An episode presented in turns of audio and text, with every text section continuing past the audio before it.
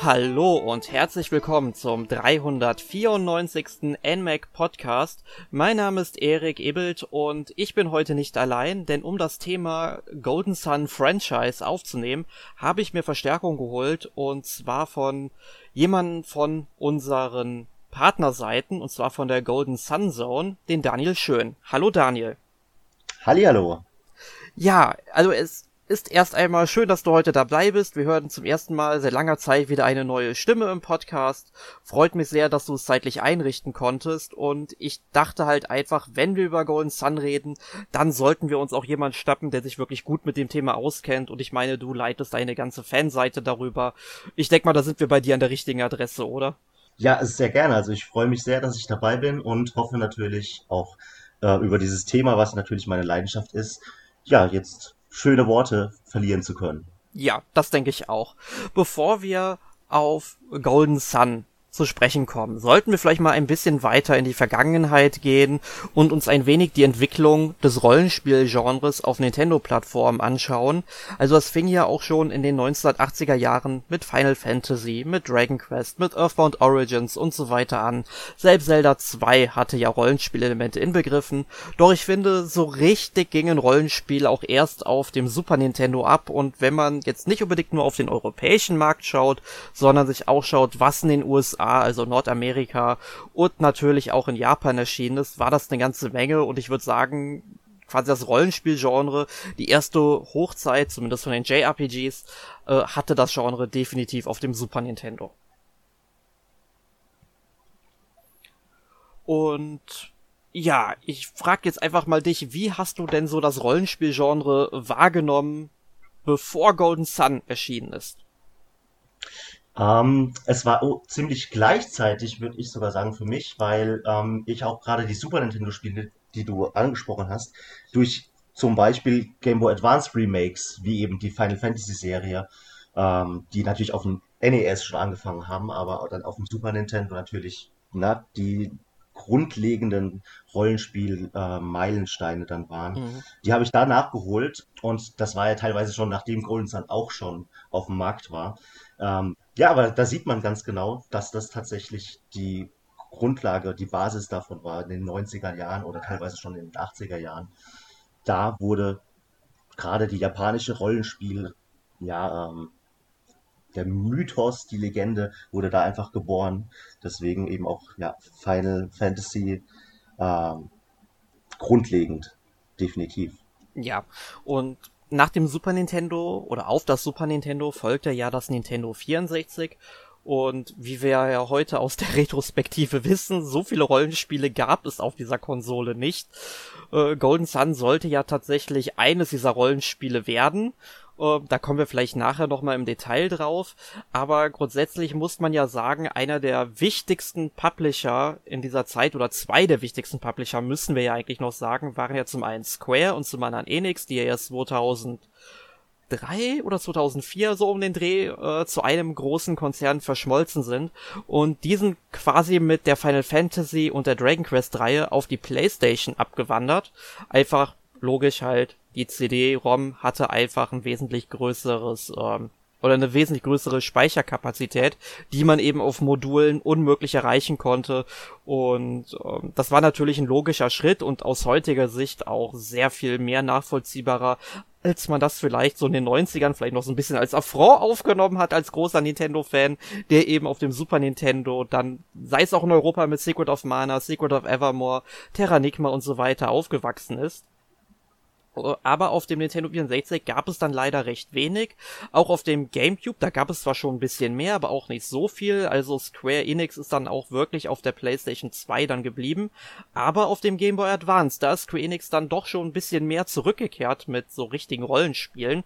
Auch wenn es natürlich, wie du es eben schon erwähnt hattest, dann eben, ja, Remakes, Portierungen waren zu Final Fantasy 1 und 2, 4, 5 und 6. Ähm, und auf dem DS kam ja dann später auch noch wieder ein bisschen was dazu. Aber ähm, der Game Boy Advance war dann quasi so, ja, ja, eine neue Renaissance für das Genre auf Nintendo-Plattformen, würde ich sagen. Ja, definitiv. Also auch eben durch diese Remake-Phase, ähm, aber auch ja, es gab ja äh, auch von Atlus, äh, Riviera sagt mir da gerade, fällt mir gerade noch ein, es ist, äh, sind verschiedene Rollenspiele echt in, äh, erschienen, die ja einfach auf die Konsole gepasst haben und so wie du es auch gesagt hast, ist es eigentlich richtig schade gewesen, dass Square und Enix da sich von Nintendo im Prinzip abgewandt haben zwischendrin. Ja, aber zum Glück eben auch wieder zurückgekommen sind nach einiger Zeit. Äh, das sind ja irgendwie manche Streitigkeiten dann doch auch gewesen. Und zum Glück sind die ja dann bereinigt worden. Genau. Und solche Spiele wie Final Fantasy VII oder Final Fantasy VIII, ich meine, man kann sie mittlerweile ja auch auf Nintendo-Plattformen wie der Switch spielen. Also ähm, vergeben und vergessen würde ich dann mal sagen. Genau, also ich habe zum Beispiel genau die er erwähnten Teil 7 und so weiter noch nicht fertig, aber auch auf der Switch dann jetzt inzwischen nachholen können, weil ich da mit den PlayStation-Konsolen tatsächlich ja zu der Zeit die nicht hatte und dann also auch die Chance verpasst hatte. Ja, ging mir ganz genauso. Also ich habe Final Fantasy 7 und Final Fantasy 8, ich glaube zum ersten Mal äh, 2007 gespielt. Ich hatte dann das Glück, die PC-Version, die ja wirklich selten geworden sind, zu spielen. Ähm, war dann teilweise ein bisschen problematisch, die damals unter Windows XP dann zum Laufen zu kriegen. Man hat es dann aber auch geschafft irgendwann. Ähm, aber ich bin froh, dass es die jetzt auch halt auf der Switch gibt. Da habe ich beide Teile auch und den siebten auch komplett nochmal durchgespielt und den achten versuche ich irgendwann in den nächsten Monaten nochmal hinzukriegen. Aber wir merken, glaube ich, beide schon, dass wir sehr große Rollenspielfans sind. Auf jeden Fall, ja. Ja, und ich finde auch, dass Golden Sun, um jetzt einfach mal zu diesem Thema zu kommen, über das wir heute sprechen, auch eines der, ja, es war sowieso erstmal eines der ersten ähm, Rollenspiele auf dem Game Boy Advance, aber zeitgleich auch eines der besten Rollenspiele. Dem würde ich natürlich auf jeden Fall zustimmen, gerade als ganz großer Fan der Reihe. Ähm, und ja, Golden Sun ist tatsächlich auch wirklich was ganz Besonderes für viele Fans. Ähm, nicht nur deswegen habe ich eben auch meine äh, Fanseite, die Golden Sun Zone, damals gegründet und das Forum entsprechend dazu, ja, um eine Plattform dafür zu bieten. Alle Fans irgendwie im deutschsprachigen Raum natürlich, im englischsprachigen Raum gab es da schon ganz große Seiten, um die aber so ein bisschen bündeln zu können und das hat also dann ganz gut geklappt. Ja, also ich habe auch vor ein paar Tagen noch mal auf deiner Website eben nachgeschaut. Also da ist ja wirklich akribisch viel bis ins kleinste Detail notiert worden. Also auch was zum Beispiel die ganzen Charakterklassen angeht. Da habe ich mir damals, als ich das Spiel gespielt habe, gar nicht so große Gedanken darüber gemacht, welche Vorteile mhm. jetzt ein Harlekin oder ein weißer Magier hat. Aber bei dir steht das ja wirklich haargenau äh, notiert drinstehen. Ähm, ja, welche Werte dadurch um wie viel Prozent aufgelistet werden. Also bei dir wird man definitiv fündig, wenn man sich für solche Sachen interessiert. Und wenn ich heute Golden Sun nochmal spielen würde, dann würde ich natürlich gucken, ja, welche Klasse ist jetzt für meine Charaktere eigentlich wirklich am besten für meinen Spielstil? Ähm, oder vielleicht sogar allgemein am besten gedacht. Da würde ich tatsächlich bei dir auf der Seite nachschauen. Ja, und das ist auch so ähm, Sinn und Zweck, dass es auch äh, nach den ganzen Jahren immer noch vor, äh, also online steht alles, auch wenn gerade zum dritten Teil, wir kommen jetzt zu den Teilen noch, äh, doch noch einige Sachen dann fehlen, aber ja, vor allem für die ersten beiden Teile ist wirklich sehr, sehr viel vorhanden. Und naja, sollte es mal irgendwie die Möglichkeit geben, die dann in aktuellerer Version vielleicht mal wieder zu spielen, ja, auch hier Zukunftsausblicke dann später, äh, da hoffe ich natürlich, dass meine Seite dann von ähm, Nützen sein kann für ganz viele Spieler. Ja, und äh, wo du schon über die Zukunftsaussichten sprichst, da finde ich den ähm, offiziellen japanischen Titel des Spiels, weil das Spiel heißt ja in Japan jetzt nicht Golden Sun, sondern dort heißt es Ogon no Taiyo, was ins Deutsche übersetzt Goldene Sonne, also Golden Sun, oder auch Goldene Hoffnung heißen kann. Und das finde ich halt so interessant, wo wir jetzt über die Zukunft sprechen. Also ich hoffe sehr, dass die Zukunft von Golden Sun irgendwann wieder richtig goldig oder golden sein wird. Oh ja, oh ja. weil, weil das einfach so, also vor allem die ersten beiden Teile, ähm, sind für mich einfach Meilensteine gewesen. Aber das liegt zum Teil auch wirklich noch nicht nur jetzt, äh, äh, dass es halt eine der wenigen Rollenspiele auf Nintendo-Plattformen in dieser Zeit eben ist, sondern halt auch wirklich daran, weil es vieles neu und auch vieles richtig gemacht hat. Auch wenn die äh, Spiele vielleicht nicht makelfrei sind, da werden wir sicherlich auch noch ein bisschen was zu mhm. sagen. Und äh, was ich ja eben schon erwähnt hatte, war, dass dieses Spiel ja ursprünglich ähm, ein Nintendo 64-Spiel werden sollte um einfach so einen Gegenpol zu Final Fantasy und Dragon Quest und Star Ocean und wie sie alle hießen auf der Playstation, Legend of Dragoon gab's da noch irgendwie so ein Gegengewicht zu schaffen. Aber dann hat sich die Entwicklung anscheinend so lange oder die ähm, Konzeptphase, sagen wir mal zumindest, so lange gezogen. Und dann stand der GameCube 2001 natürlich ähm, in Japan schon in den Startlöchern. Und ähm, dann hat man gesagt, okay, es bringt jetzt nicht, dieses Spiel noch für das Nintendo 64 rauszuwerfen. Und dann hat man das als ein großes Spiel ursprünglich für den Game Boy Advance dann äh, konzipiert. Aber was ist dann bei der Entwicklung passiert? Ja, genau. Also es äh, sind insgesamt äh, auch 12 bis 18 Monate Entwicklungszeit reingeflossen für gerade ein Game Boy Advance Spiel. Ja, wirklich eine lange Zeit. Und naja, die Modulgröße hatte halt irgendwann äh, die Kapazität das Ende erreicht und dann musste das Spiel eben in zwei Teile aufgespalten werden und das natürlich auch auf eine sinnvolle Art und Weise. Oh ja, also ich kann mich noch an, ähm, an das Finale erinnern vom äh, ersten Teil. Also ich glaube mal, das ist kein großer Spoiler, wenn man halt sagt, dass ähm, beide Spiele in einem Showdown auf einem Leuchtturm gipfeln, weil diesen natürlich zentraler ja, Handlungspunkt der Spiele, also zumindest ein zentraler Handlungspunkt. Wir werden gleich noch mal ein bisschen auf die Story genauer eingehen. Und ich finde, man hat dieses Spiel auch wirklich an der genau richtigen Stelle voneinander getrennt. Ja, absolut. Und äh, dann, wie du sagst, gehen wir auch gleich da ein bisschen drauf ein, wie dann auch eben der Perspektivenwechsel zwischen den beiden Spielen ähm, und naja, das neue Setting dann, obwohl es trotzdem im alten Konzept geblieben ist, ähm, abgelaufen ist.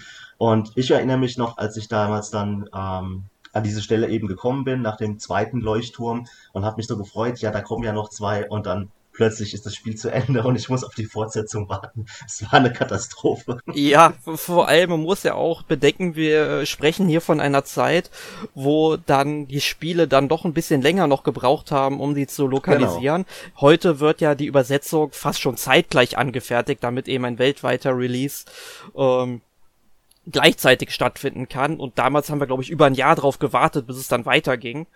Äh, und das kann man sich heute vielleicht nicht mehr vorstellen. Zumindest die jüngeren Spieler unter euch können sich das vielleicht nicht mehr so ganz vorstellen.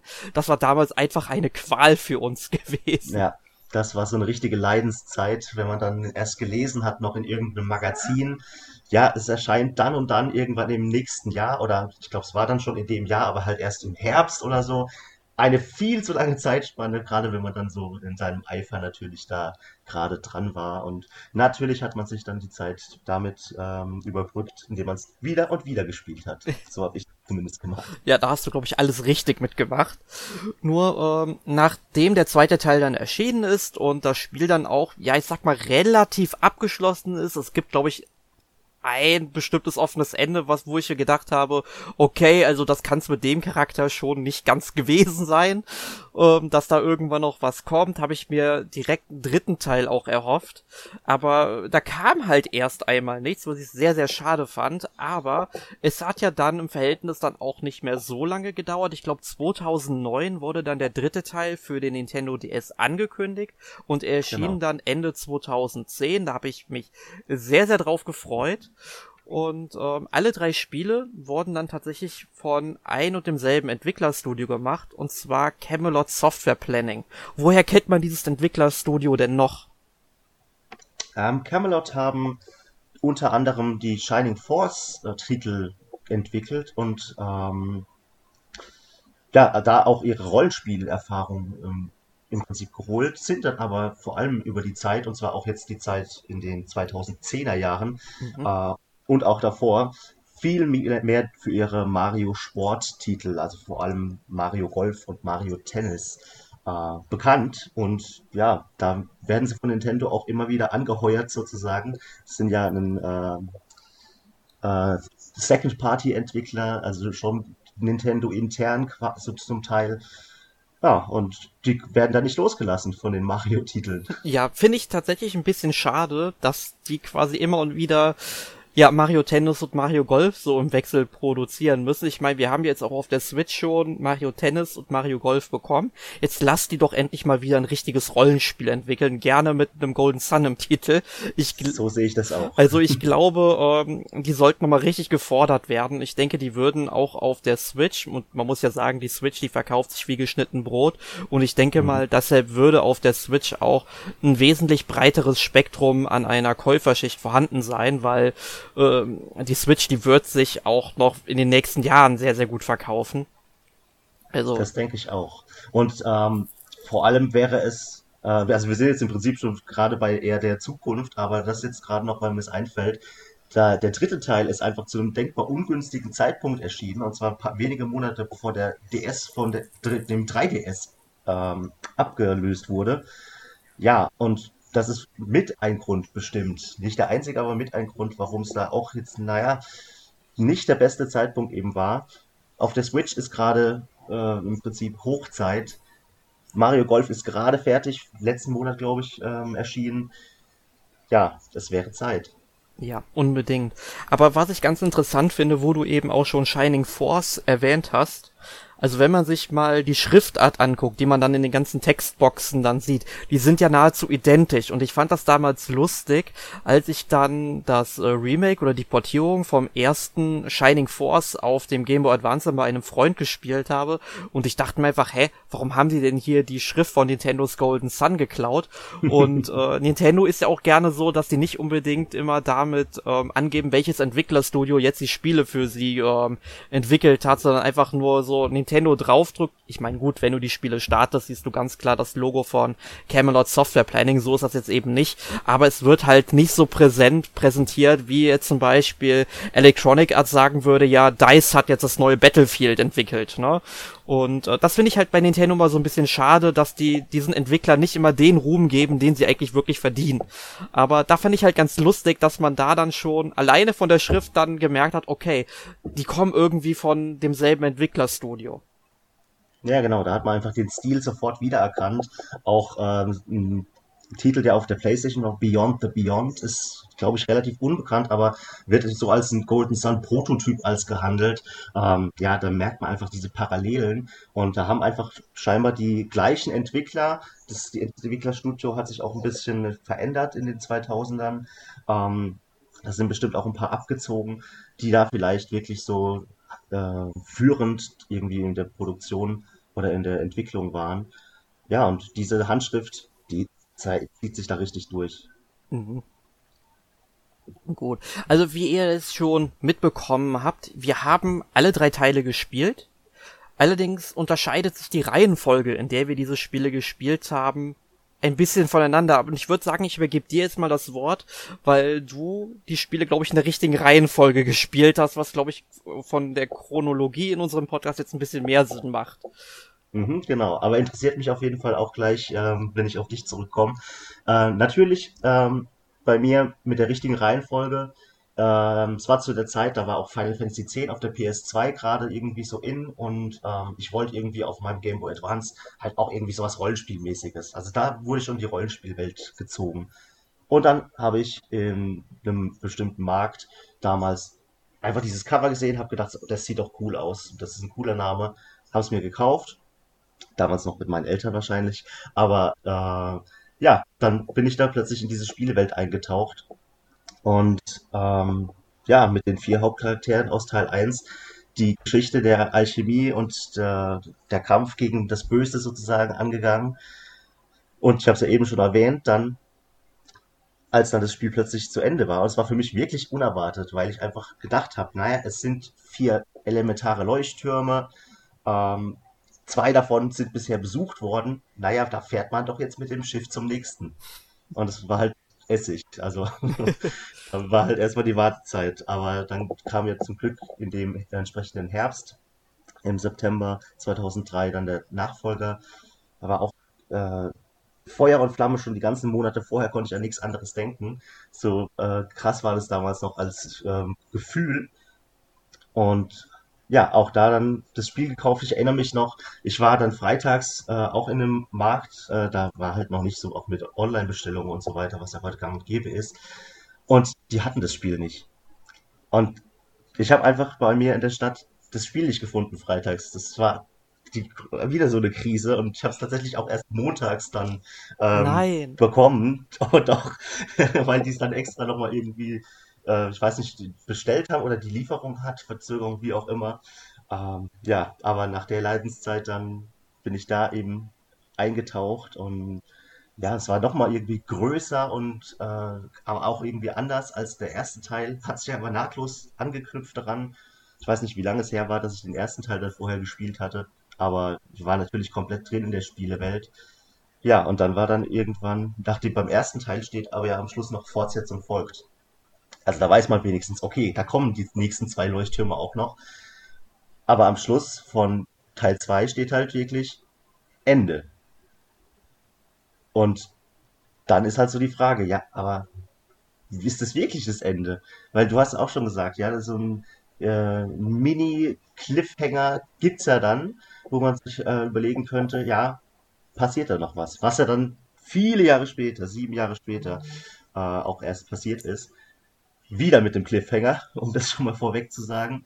Und zwar mit, diesmal mit einem richtigen Cliffhanger, also Teil 3, der bisher letzte, also vor bald naja, es sind jetzt zehnhalb, bald elf Jahre erschienen, hat uns auch mit dem Cliffhanger, und zwar einem richtigen, äh, hinterlassen. Und darüber komme ich bis heute nicht weg. ja, das ist, glaube ich, vielleicht noch ein bisschen schlimmer dann. Aber das war schon ähm, insgesamt eine echte äh, schöne Reise mit den ganzen Charakteren, mit der ganzen Story. Äh, dann auch mit dem Zeitsprung von Teil 2 und Teil 3 können wir dann gleich doch die Geschichte so ein bisschen analysieren. Aber wie war denn das für dich? Du hast ja erst mit Teil 2 angefangen, wenn ich es richtig weiß. Und das ist ja dann doch nochmal ganz anders, weil du weißt ja gar nicht, was es, also doch, man kriegt es ja erzählt, äh, in Textform. Es ist ein sehr text, textlastiges Spiel, Golden Sun. Ähm, aber ja, du, du fängst ja wo ganz anders an. Ja, also da muss ich dann aber trotzdem noch ein bisschen weiter in die Vergangenheit gehen und ein bisschen mehr aufholen, warum ich Golden Sun erst mit dem zweiten Teil angefangen habe. Ja, gerne. Also bei mir ist es halt so, dass ich ähm, meine Nintendo-Konsolen immer mit einer etwas größeren Verspätung erst bekommen habe. Also ich habe, glaube ich, 1996 mit dem Game Boy meine erste Nintendo-Konsole oder meinen ersten Handheld, wie nachdem wie man es sehen äh, will, äh, bekommen, damit angefangen. Allerdings hat mich das natürlich sofort gepackt und ich habe dann meine Eltern angeschrien, bis ich ein Jahr später auch ein Super Nintendo bekommen habe. Und das ist absolut die richtige Entscheidung gewesen, nur du musst bedenken, 1997, da kam in Europa doch das Nintendo 64 raus. Ja, mhm. definitiv. Ich stand dann auch wirklich im Kaufhaus mit meiner Mutter und sie hat mir dann irgendwann endlich erlaubt, mir noch eine Nintendo-Konsole zu kaufen, beziehungsweise sie hat mir die dann gekauft. Ich meine, 1997 war ich dann acht oder neun Jahre alt und ähm, ich stand dann im Kaufhaus, wirklich, äh, das waren alles noch so Glasvitrinen, da konnte man die Sachen noch nicht mal selbst in die Hand nehmen. Und ähm, ich hatte die Möglichkeit, ein Super Nintendo mit Yoshi's Island oder halt ein Nintendo 64 plus Mario 64 oder so zu kaufen äh, oder mir auszusuchen. Und naja, ich habe mich halt für das Super Nintendo entschieden. Also aus Rollenspielersicht die absolut richtige Entscheidung, möchte ich doch mal festhalten. Aber dann mein Nintendo 64 habe ich dann tatsächlich erst 2001, also wirklich ein Jahr bevor bei uns der GameCube erschien, dann ähm, bekommen. Und 2001 gab es ja dann bei uns dann auch schon den ähm, Game Boy Advance. Also ich weiß noch, dass dann im Sommer, in den Sommerferien, da war bei uns halt im Dorf so ein Fest und mein damals bester Freund hatte einen Game Boy Advance mit Castlevania bekommen und hat mir das alles so vorgekaut, wie cool das so ist. Ich meine, ich musste damals mit dem noch Werbung bei seinen Eltern machen, so dass der irgendwie 32.000 Farben gleichzeitig darstellen kann. Also einfach sowas, was überhaupt total irrelevant ist eigentlich mal da einzuschmeißen. Also ganz irre Zeit Zeit für mich damals. Und ähm, ja, ein Game Boy Advance habe ich dann erst einmal auch lange Zeit nicht gehabt. 2002 habe ich dann wirklich zum Release mein GameCube gehabt, aber mein Game Boy Advance habe ich tatsächlich erst 2004 kaufen können und auch nur, weil ich das wahnsinnige Glück hatte, bei irgendeinem so Gewinnspiel von einem Radiosender einen 100 Euro Saturn-Gutschein zu gewinnen. Sprich, ähm, dann habe ich halt noch ein bisschen Geld dazugeworfen und habe mir dann Game Boy Advance SP mit Golden Sun 2 gekauft. Ich kannte natürlich Golden Sun 1 schon aus dem Club Nintendo Magazin, hab Golden Sun 1 auch schon mal in einem Kaufhaus, zumindest diesen Prolog, wo halt alles regnet und die Welt untergeht und so weiter. Ähm, das habe ich da schon alles mal mitbekommen und ich kannte, sag ich mal, so diese Ausgangslage von dem Spiel. Aber äh, zu diesem Zeitpunkt, wo ich mir diesen Game Boy Advance SP dann gekauft habe, Golden Sun 1 gab es einfach nirgendwo mehr in den Läden zu kaufen. Ich habe es nicht gefunden. Und ähm, ja, habe mir dann halt, wie gesagt, den Game Boy Advance SP gekauft und mir da eben zu Golden Sun 2 geholt. Ja, dann habe ich Golden Sun 2 natürlich binnen ein paar Wochen oder vielleicht waren es auch ein paar Monate durchgespielt. Aber dann wollte ich halt trotzdem irgendwie noch den ersten Teil spielen, weil ich konnte doch irgendwie nicht so eine Reihe mittendrin anfangen und kann, kann die oder kenne die Spiele davor nicht. Und dann ging das große Rumtelefonieren los. Sache ist die, ich hatte zum damaligen Zeitpunkt kein Internet. Dann gab es aber so Magazine, wo dann einfach mal auf irgendeiner bestimmten Seite alle Mac Media Partner irgendwie aufgeführt worden sind. Sagt vielleicht im einen oder anderen bei euch an den ähm, Kopfhörern vielleicht etwas. Aber ähm, das waren dann halt Läden, die dann irgendwie mit diesem Mac Media Versand irgendwie zusammengearbeitet haben und da standen halt die ganzen Adressen drin. Naja, ich habe mich dann irgendwann nachmittags mal hingesetzt und habe mal alle Adressen angerufen. Ne? Und dann habe ich irgendwo einen Laden in Rostock gefunden. Der hatte dieses Spiel tatsächlich noch auf Lager. Hat es mir dann für 50 Euro äh, noch zugeschickt per Nachname. Und dann kam ich halt endlich auch in dieses Spiel. Und deswegen habe ich dieses Spiel erst so spät gespielt. Also nachdem ich den zweiten Teil erst durch hatte. Äh, aber den dritten Teil, habe ich dann tatsächlich damals zum Release gespielt und kann gut sein, dass ich ihn damals auch fürs NMAC getestet habe oder für Gameplay Gamers getestet habe. Das weiß ich jetzt gerade nicht mehr so ganz. Ähm, auf äh, gameplaygamers.com findet ihr aber auf jeden Fall meine Rezension dazu. Das kann ich euch sagen. Kann gut sein, dass Damian damals bei uns äh, Golden Sun getestet, also Teil 3 getestet hat. Das kann gut sein, das weiß ich nicht mehr. Aber wie gesagt, lange Rede, kurzer Sinn. So ist es zustande gekommen, dass ich diese Titel äh, nicht in der chronologischen Reihenfolge gespielt habe. Ja, das ist ja also sehr, super interessant und ich bin, äh, ich frage, also wir haben da, ähm, ich habe mich mit vielen Usern über die Frage auch schon ausgetauscht über die Jahre eben im Forum oder über Umfragen und so weiter, weil es, es sind ja auch keine ähm, Nummerierungen dabei bei Golden Sun. Golden Sun 2 heißt es ja nicht, sondern Golden Sun die vergessene Epoche. Da könnte man ja im ersten Moment vielleicht auch denken, also du wusstest es scheinbar dann ja damals, mhm dass das eben, ja, das ist einfach das Spiel und das fängt halt genauso an. Das gibt gar keinen Vorgänger. Gerade, wie du äh, sagst es auch, ich hatte damals nämlich auch noch gerade noch so kein Internet. Ähm, es war halt nochmal eine andere Zeit von, mit Informationsfindung, auch wenn wir die Magazine ähm, damals natürlich dann hatten. Äh, aber auch beim dritten Teil ist ja keine Nummerierung dabei da muss man ja sich vielleicht doch erstmal fragen, ja, was ist das überhaupt, wenn man davon gar keine Ahnung hat, ne? Ja, das ist auch so eine Sache, die mich dann auch an äh, Romanreihen dann gerne mal stört, wenn dann irgendwie es ist eine Reihe gibt mit, weiß ich nicht, 10, 20 Büchern, Fantasy-Romane zum Beispiel, und die haben dann halt alle ihren eigenen Titel, spielen aber chronologisch hintereinander. Ich meine, wie möchte man das bitte rauskriegen, wenn man sich jetzt nicht wirklich damit beschäftigt? Nehmen wir als bestes Beispiel einfach, weil es jeder kennt, Harry Potter. Ich meine, klar, man, man weiß mittlerweile, Harry Potter und der Stein der Weisen ist jetzt, sage ich mal, der erste Teil. Aber wenn du jetzt heute, weiß ich nicht, vielleicht 10, 11 Jahre alt bist und hast diese ganze Harry Potter Zeit überhaupt nicht mitbekommen, kriegst aber irgendwie dann über äh, ältere Geschwister oder Eltern, was weiß ich über wen mit, dass es eben diese Bücher gab. Und dann denkst du, okay, vielleicht hole ich mir die auch mal. Und das klingt irgendwie super interessant. Und ja, dann stehst du dann in der Buchhandlung und du siehst Harry Potter und der Stein der Weisen, die Kammer des Schreckens, der Gefangene von Azkaban. Im besten Fall sind die alle chronologisch nebeneinander aufgelistet, aber genau. äh, woher willst du das bitte wissen? Es steht ja nicht Harry Potter 1, 2 und 3 und so weiter dahinter. Ne? Und das, das finde ich persönlich nie so gut. Ja, manchmal ist das schon schwierig und ähm, naja, dann brauchst du halt, oder ist man auf Listen, wo dann zumindest vielleicht die Jahreszahl oder so dahinter steht, weil es ist ja nicht unbedingt in wirklich Teile dann untergliedert. Mhm. Ähm, ja, dass man dann, aber auch dann musst du wissen, ist es denn chronologisch oder ist vielleicht dann auch in den Büchern irgendwie noch zwischendrin ein Sequel, was man vielleicht mal anders lesen sollte. Ja, ja das, das hast du bei Spielen halt auch manchmal und ähm, ist schon nicht immer so einfach. Da muss man sich teilweise vorher richtig einlesen. ja, definitiv. Gut, ähm, aber jetzt haben wir ja schon sehr viel über dieses ganze Vorgeplänkel gesprochen.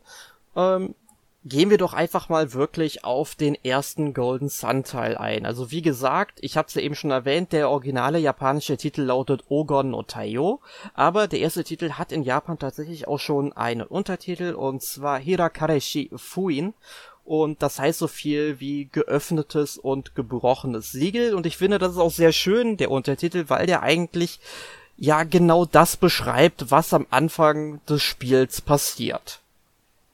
Ja, ganz genau. Also ähm, gebrochenes Siegel, das äh, verweist eben darauf, dass wir uns in einer Welt befinden, in der ähm, Alchemie, also eine Art Magie, nenne ich es jetzt mal, versiegelt ist. Erstmal zum Start des Spieles in dieser Welt, äh, Welt Wayard. Ähm, ja, aber das dauert nicht lange und dann werden die vier Elemente, die da sind, Feuer, Erde, Wasser und Wind, die werden eben doch wieder ähm, losgelöst, also das Siegel wird sozusagen gebrochen, denn das Ziel der Antagonisten im Spiel ist es, die Alchemie wieder freizusetzen. Und das ist eigentlich erstmal eine ganz, ganz große Gefahr, weil das die Welt quasi nicht mitmachen könnte. So die Prämisse des Spiels am Anfang. Genau. Und wir haben dann eben unsere Charaktere, unsere jungen Charaktere, die sind 17 Jahre alt. Isaac und ähm, Garrett fangen da an, werden später von Ivan und Mia noch, manchmal werden sie auch englisch ausgesprochen. Ich, äh, ich mache das so, wie ich es damals gemacht habe. Mhm. Ähm, äh, ja, die sind dann im ersten Teil dafür verantwortlich, sozusagen diesen bösen Dieben, die das, äh, der, die Elementarsterne aus einem Heiligtum von Sol am Anfang des Spieles gestohlen haben, um eben die Alchemie wieder freizusetzen. Die werden hinterhergeschickt, um die eben aufzuhalten. Genau. Das ist Teil 1. So Genau, also von diesen Bösewichten, da sprichst du von Saturos und Menadi. Ich finde super Namen für Charaktere irgendwie. Die haben sich ja. bei mir direkt eingeprägt.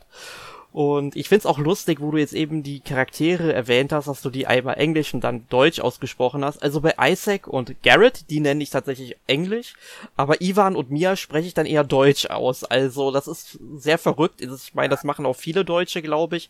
Ich meine, selbst wenn du dann irgendwelche Titel hast, du sagst zum Beispiel Final Fantasy VI, du sagst ja nicht Final Fantasy VI, immer dieses, ja. äh, diese Vermischung. Ich finde, das ist auch nicht schlimm, aber ich finde das halt interessant, äh, wie die Leute die Charaktere dann eben unterschiedlich richtig aussprechen, dass wir da auch schon so eine kleine Diskrepanz haben, aber ich denke, wir beide werden jetzt gleich im weiteren Podcastverlauf auch wissen, wenn sie nochmal erwähnt werden sollten, ähm, ja, wer gemeint ist. Und nur damit die Hörer auch zu Hause wissen, ähm, ja, wir switchen da gerne mal so ein bisschen durch.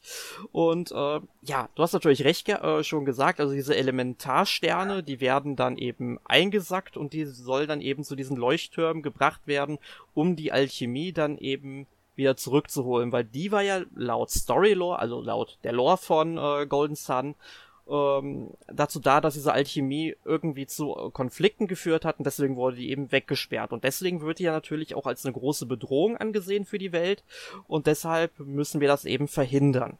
Und ich sag's mal so, dieses Spiel unterscheidet oder untergliedert sich in drei elementare Teile. Ich würde so sagen, einmal natürlich ähm, die Erkundung, also, dass du eben wie in einem Rollenspiel diese Welt erkundest und da natürlich ähm, durch neue Städte ziehst, ähm, neue Charaktere kennenlernst und die Story eben voranschreibst. Dann gibt es natürlich Dungeons und Rätsel. Also Rätsel ist ein ganz wichtiger Punkt, weil die sehr mit der Psynergie zusammenhängt. Und das letzte oder der letzte dieser drei elementaren Teile ist natürlich das rundenbasierte Kampfsystem. Und jetzt frage ich dich mal, Daniel, welche dieser Teile fandest du in Golden Sun eigentlich am interessantesten? Tja, das ist eine ganz schwierige Frage, denn genau diese Kombination, das ist eine schöne Untergliederung.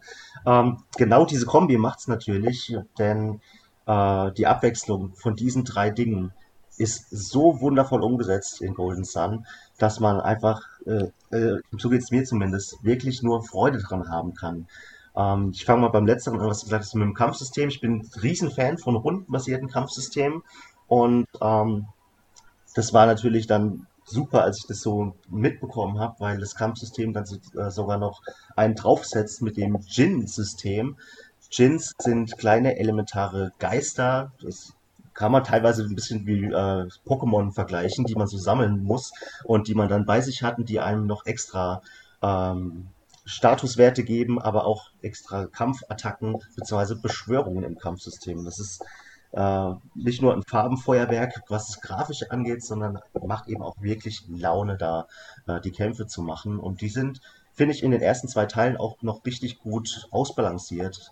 Ähm, also haben mir definitiv Spaß gemacht, aber es wäre natürlich nicht Golden Sun, wenn es nicht vor allem eben um die Dungeons, um diese Rätsel geht, äh, mit der Besonderheit der Synergie, das ist die Magie im Spiel Golden Sun, die man halt nicht nur in den Kämpfen benutzt, sondern eben auch außerhalb. Und das hat es für mich auf jeden Fall auch nochmal richtig besonders gemacht.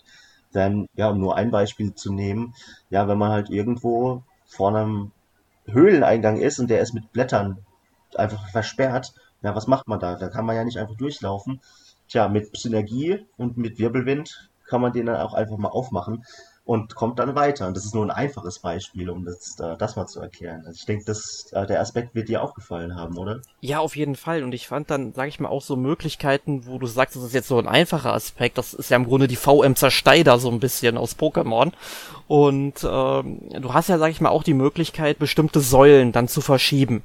Ähm, wenn die zum Beispiel irgendwie an der Wand sind, man würde die da nicht wegbekommen, dann kannst du sie halt damit vorziehen. Und du kannst sie natürlich auch selbst, wenn du da dich dagegen stellst und so weiter, kannst du natürlich in die richtige Richtung schieben.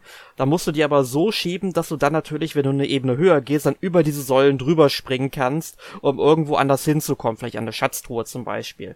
Und ich finde, das sind halt sehr coole Rätsel und diese, äh, oder dieser Psynergie-Ansatz, den habe ich zuvor in Videospielen, glaube ich, auch nur in zwei anderen Spielen mal gesehen und also einmal wie gesagt halt im Pokémon, wo es dann eben so Dinge gibt, so mit der VM Zerschneider oder der VM Stärke, um halt Dinge zu zerschneiden oder wegzuschieben ähm, und so ein Gedöns. Und dann davor auch noch ein Secret of Evermore auf dem Super Nintendo, da gab es zum Beispiel den Zauberspruch Telekinese, da konnte man dann auch bestimmte Blöcke hochheben, die dann jetzt einen Höhleneingang verschlossen haben, aber das war finde ich nicht so ausgeprägt, wie man es dann in Golden Sun hatte.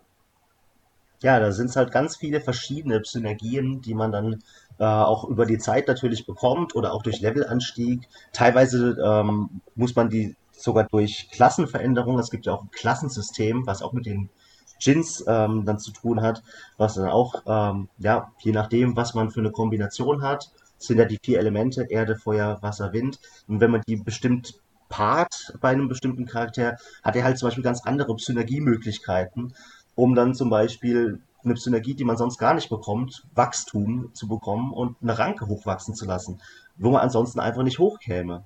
Und das ist teilweise eben nicht nur Spiel äh, sondern eben auch oft für so ja Nebenquests oder wo man dann eben cooles Item findet oder den nächsten Gin.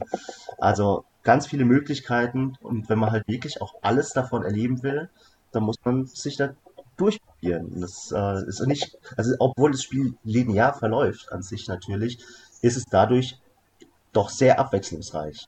Mhm. Ja, und wie du es auch sagt, sagtest, alle drei Aspekte dieses Spiels, die greifen wunderbar ineinander.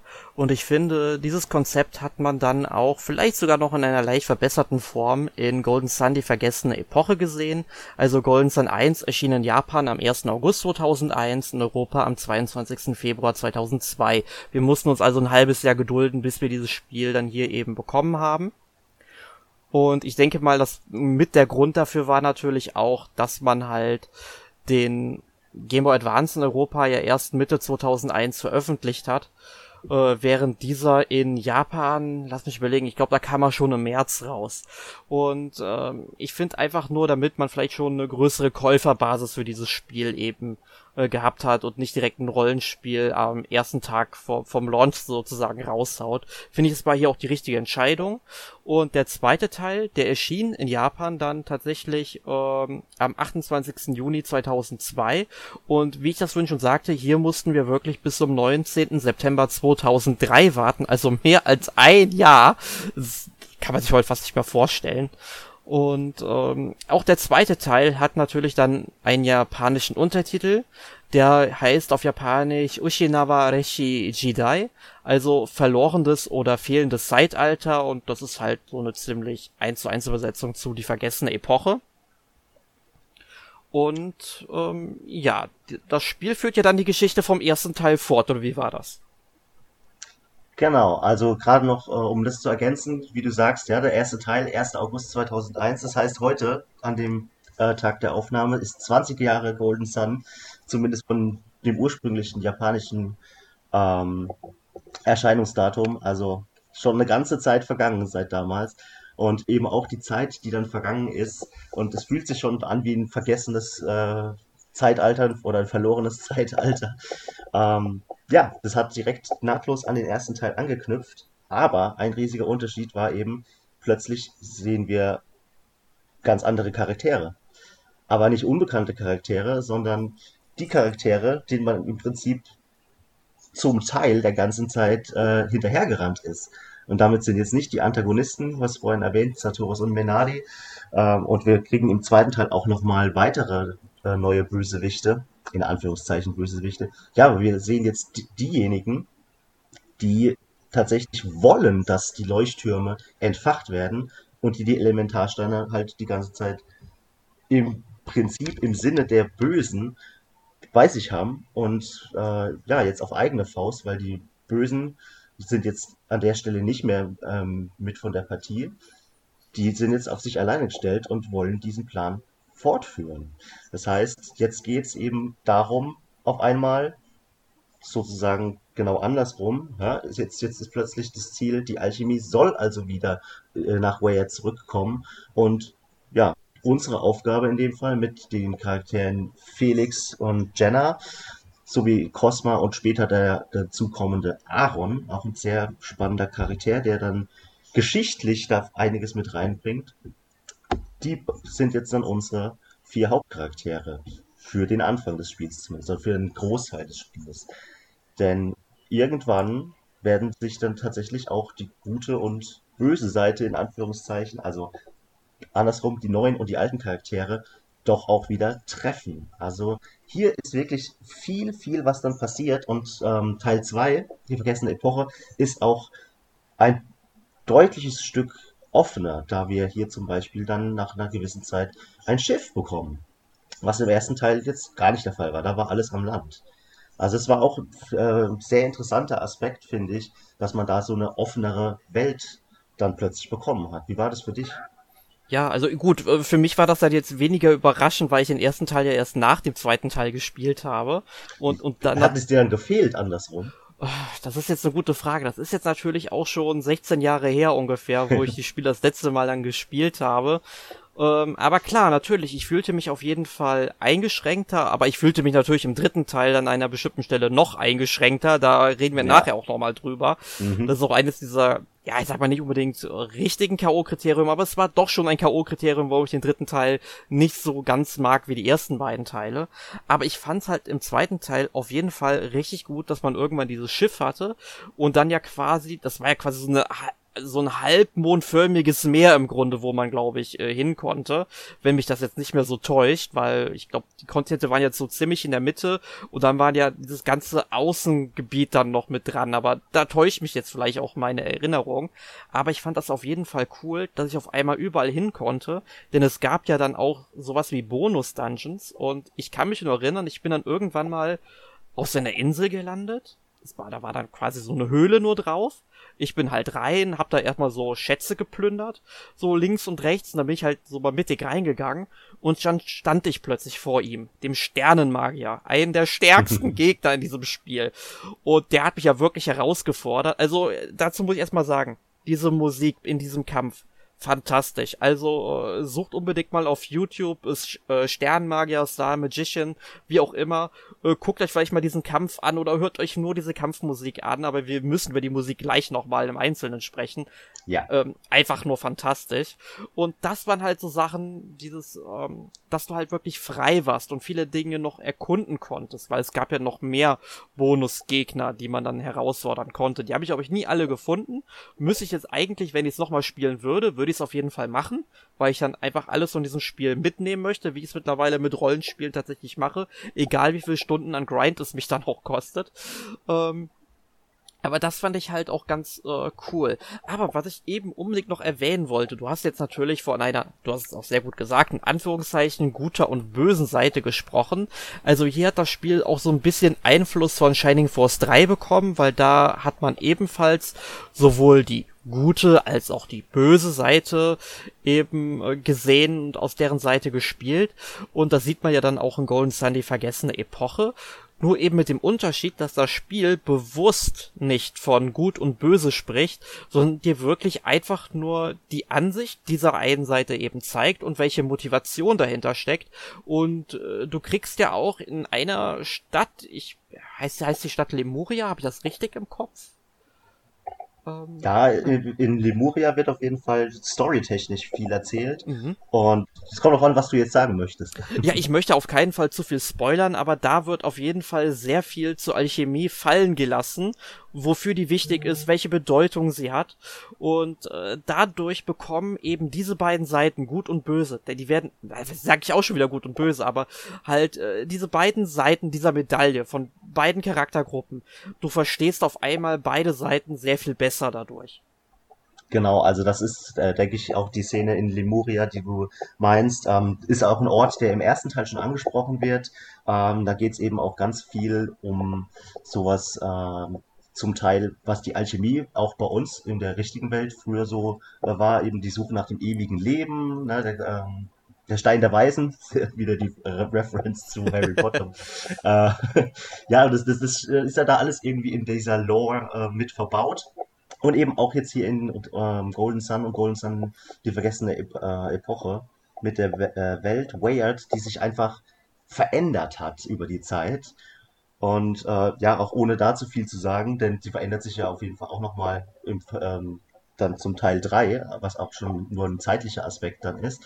Ähm, das hat eben doch was mit Alchemie zu tun. Da kriegt man dann viel erzählt und dann macht es am Schluss auch dann irgendwie wieder, äh, oder ergibt es dann Sinn, dass die Charaktere irgendwie doch zu einem gemeinsamen Ziel finden. Aber das müssen sie halt erstmal rausfinden. Ja, und ähm, entsprechend ist es dann also, dass wir tatsächlich die goldene Sonne, um die es ja dann auch titelgebend geht, ähm, ja, die soll am Schluss im Prinzip eben erwacht werden oder entfacht werden, ähm, was eben durch diese elementaren Leuchttürme passieren soll. Und dann haben wir da am Ende, ja, ohne das Ende jetzt zu verraten, weil hoffentlich ähm, spielen einige von euch das dann doch mal wieder oder haben es vergessen oder wir kriegen mal die Chance, dass äh, es neu aufgelegt wird. Ähm, ja, dann kommen wir zum Ende, wo man sagen kann, okay, da ist viel passiert, aber wo geht die Reise jetzt hin? Und das haben dann Camelot entsprechend mit Golden Sun, die dunkle Dämmerung, ja sieben Jahre später weitergeführt. Na, wie war das denn? Ja, genau. Also es, es war ja wirklich lange Zeit ähm, still um, um die Reihe. Und äh, der dritte Teil, Golden Sun, die dunkle Dämmerung, also heißt dann eben auf Japanisch mit dem Untertitel Shikoku Naru Yoake, also Nachtschwarz, werdender Tagesanbruch oder Morgendämmerung, also auch wieder ein sehr ähnlicher Titel, erschien dann in Japan am 28. Oktober 2010, bei uns quasi anderthalb Monate später am 10. Dezember 2010. Und wir haben in diesem Spiel ähm, jetzt aber keinen Zeitsprung von ein paar Jahren, sondern wirklich einen 30-jährigen Zeitsprung. Also da ist wirklich, wirklich ein sehr großer Zeitsprung, sehr viel Zeit dazwischen, was passieren ist. Und wir spielen dann auch nicht mehr wirklich die Helden aus dem, ähm, aus den ersten beiden Teilen, sondern dessen Nachfahren, äh, Matthew, der glaube ich der Sohn von Isaac ist, Ich glaube, Kiara müsste die Tochter von Garrett sein und bei Tyrell weiß ich es gerade gar nicht mehr. Oder, oder begebe ich mich hier schon auf Glatteis? Ich glaube, da bist du ein bisschen mehr drin. Ja, also Chiara ist die Tochter von Ivan ah. und Tyrell ist der Sohn von äh, Garrett. Ah, so rum der, was. was man auch dann tatsächlich an den äh, Äußerlichkeiten natürlich sieht und entsprechend fühlt sich dann doch auch noch ein bisschen so an, als wäre man bei den ersten beiden Teilen, aber halt auch irgendwie nicht mehr. Also es ist schon ein Unterschied gewesen dann. Die 30 Jahre, die hat man dann, also nicht nur die sieben Jahre Entwicklung dazwischen drin nach die vergessene Epoche und die dunkle Dämmerung, sondern auch die 30 Jahre äh, machen da schon einen großen Unterschied. Und ich bin da nach wie vor auch immer noch so unentschlossen, wie gut ich das finde oder ob man das anders hätte lösen können. Aber es ist nun mal so entwickelt worden. Ne? Also da kann man sich ja dann kann man sich, man kann sich, man kann es ja nicht ändern, sozusagen. Ja, also ich sag halt immer so, wenn es solche Kontroversen mit Stories gibt, klar, wenn ich eine Rezension schreibe, dann sag ich schon, hey, wie gefällt mir das und so weiter. Ähm, aber grundsätzlich muss man ja auch schon sagen, da stecken ja irgendwelche Regisseure, Drehbuchautoren, sage ich mal, dahinter, die sich halt was dabei gedacht haben, die sich diese Geschichte genauso erzählen wollten. Ob jetzt vielleicht in der Entwicklung irgendwas dazwischen gekommen ist, dass man vielleicht irgendwas von diesem Drehbuch äh, eben umschmeißen musste, das kann ich nicht sagen. Das weiß ich tatsächlich auch nicht. Aber trotzdem denke ich mal, die haben sich was dabei gedacht und die wollten das so erzählen, das haben sie eben gemacht. Aber ob mir das nun schmeckt oder nicht, das ist ja eben wiederum eine ganz persönliche Entscheidung. Aber ich muss halt sagen, mir gefiel die Story jetzt nicht wirklich, weil ich fand auch viele der Charaktere, die dann so auftauchen, es gibt ja dann auch noch, glaube fünf weitere spielbare Charaktere, die sich der Gruppe anschließen können. Du hast die hier erwähnt in unserer äh, Vorbesprechung in unserem Podcastplan Reef, äh, Eoleo, Amiti, Sveta und Himi. Und ich fand halt all diese Charaktere, äh, ich, ich fand jetzt nie so packend geschrieben wie jetzt da, sag ich mal, in den ersten beiden Teilen. Und allgemein fand ich irgendwie die ersten beiden Teile von der Story ein bisschen besser geschrieben. Wie ging es dir denn dabei? Ja, ich verstehe ganz genau, was du meinst. Und ähm, um so viel zum Beispiel zu sagen, ich glaube auch, dass es ein bisschen daran liegt, dass wir noch keinen vierten Teil haben, weil der dritte einfach nicht fertig erzählt ist. Und dass ich glaube ich, schon auch ein bisschen darauf auswirkt. Denn ähm, ich habe es vorhin schon mal gesagt, die Reihe ist generell sehr textlastig. Das kann man der äh, Reihe auch manchmal gerne ankreiden, ähm, weil halt aber auch viel Geschichte erzählt werden will. Das ist in Teil 3 dann nach dem 30-jährigen Sprung einfach so viel Geschichte mit neuen äh, Kulturen, vielen neuen Charakteren und so weiter. Ähm, das ist so ein bisschen äh, ja, einen übermannt. Äh, und, das, und da ist auch viel Fanservice eigentlich mit drin, was da super gut gemeint ist von den Entwicklern, wie zum Beispiel, ähm, ja, also eben hier die vier ähm, Hauptcharaktere, äh, die ersten, also Matthew, Kiara, Tyrell und Reeve, die direkte Nachfahren von Isaac, Garrett, ähm, Ivan und Mia sind. Da gibt's noch eine Schwester übrigens, der ähm, die auch von Mia ist, also die, äh, die Schwester von Reeve, die auch die Tochter von Mia ist. So rum. Eolio zum Beispiel ist der Sohn, der in Teil 2 vorkam, vom, äh, von den Piraten und so weiter. Also viele, viele Sachen, die sie dann irgendwie reindrücken wollten, was dann aber ähm, ja dann doch den vor allem vielleicht Neulingsspieler, man muss da auch bedenken, dass dann 2010 ähm, der vielleicht zu dem zeitpünktige DS-Spieler keine Ahnung von einem vorherigen Golden Sun hatte. Und da war das dann schon alles äh, sehr überlastet, denke ich, mit, ähm, mit viel Text, mit viel Erklärung. Und dafür, und das, da bin ich genau bei dir, was du sagst, ist dann die Story irgendwie so ein bisschen äh, viel zu sehr Nebensache oder verläuft sich da irgendwo ein bisschen und wird dann am Schluss eben nicht fertig erzählt. Und ich hoffe, das wird eben noch passieren. Denn da ist es ist wirklich ein ganz, ganz krasses, offenes Ende. Und das ist eine Unverschämtheit, dass Cameron uns da warten lässt. ja, ist wirklich so. Aber wo du es eben schon angesprochen hast mit vielen neuen Kulturen und so weiter.